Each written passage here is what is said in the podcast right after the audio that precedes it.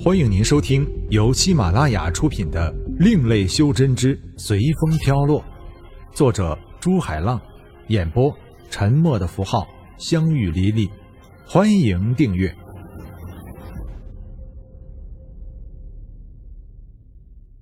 第二十章：返回逍遥。通过传送阵，天宇带着风心他们回到了火云星。爹，这就是神仙住的地方吗？也不怎么样嘛，还没有我们天门星好看呢。风心道：“哈哈哈哈哈。”天宇露出了会心的笑。爹本来就没说这里比天门星好啊。看，爹，那个人的飞剑好漂亮，我也要一把漂亮的飞剑。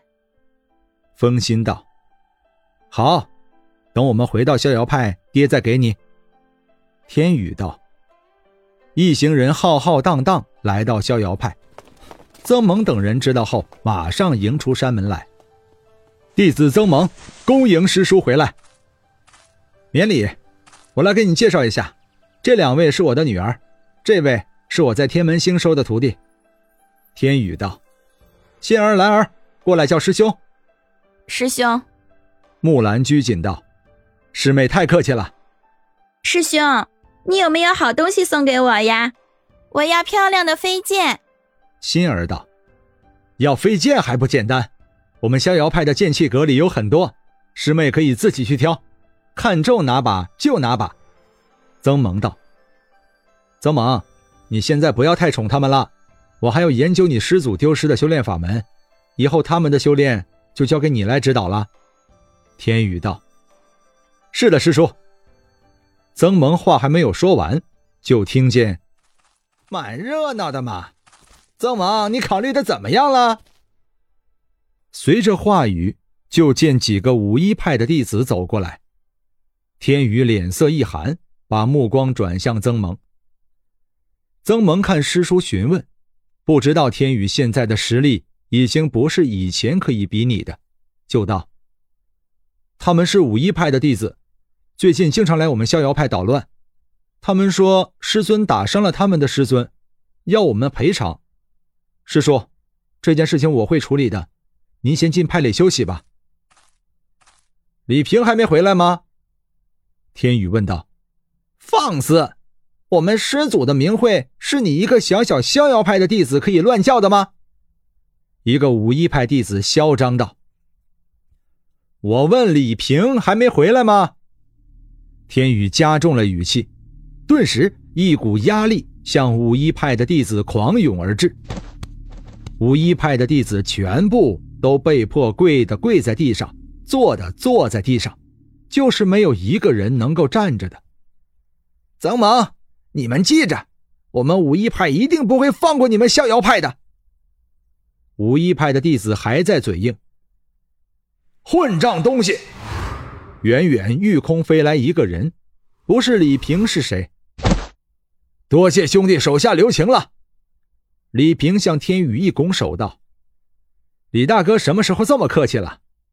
天宇玩笑道，脸上的寒容已经不见了，收回了压在武一派弟子身上的压力。李大哥，老哥呢？天宇问道。我们进去说。李平转头向武一派的弟子问道：“你们是谁的门下？回去叫你们现在掌事的到逍遥派来一下。”你算什么东西？老子认识你吗？显然，这些武一派的弟子入门都没超过五百年，没一个认识李平的。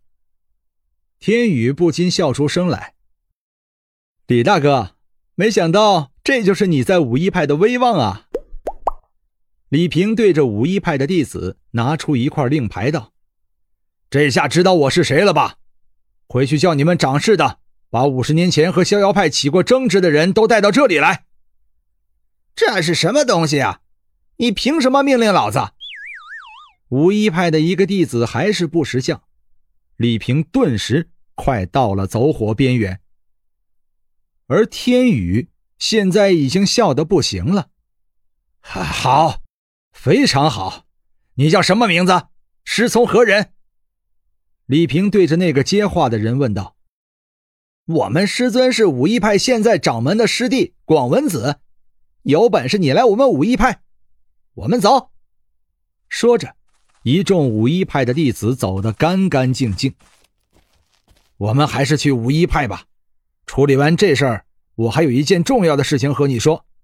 这里人多不方便。”李平苦涩的说道。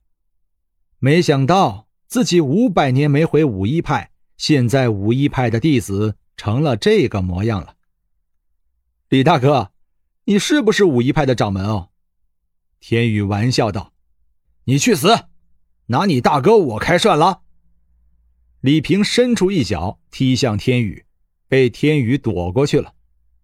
这么多晚辈在这里，你也给我留点面子。”天宇道。而此时，风心早就笑得前仆后仰了，就连很拘谨的曾萌和木兰脸上都挂着笑。晚辈，你找到？李平话还没有说完，就听天宇传音给他，把事情的经过说了一遍。并叮嘱李平小心说话。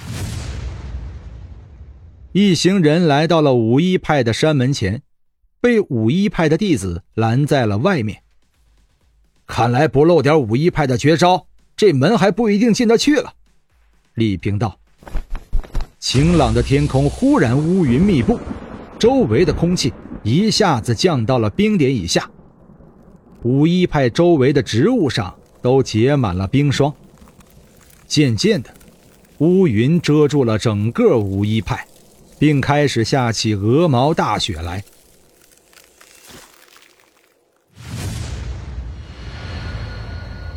本章播讲完毕，感谢您的收听。如果您喜欢的话，欢迎订阅专辑，下集更精彩。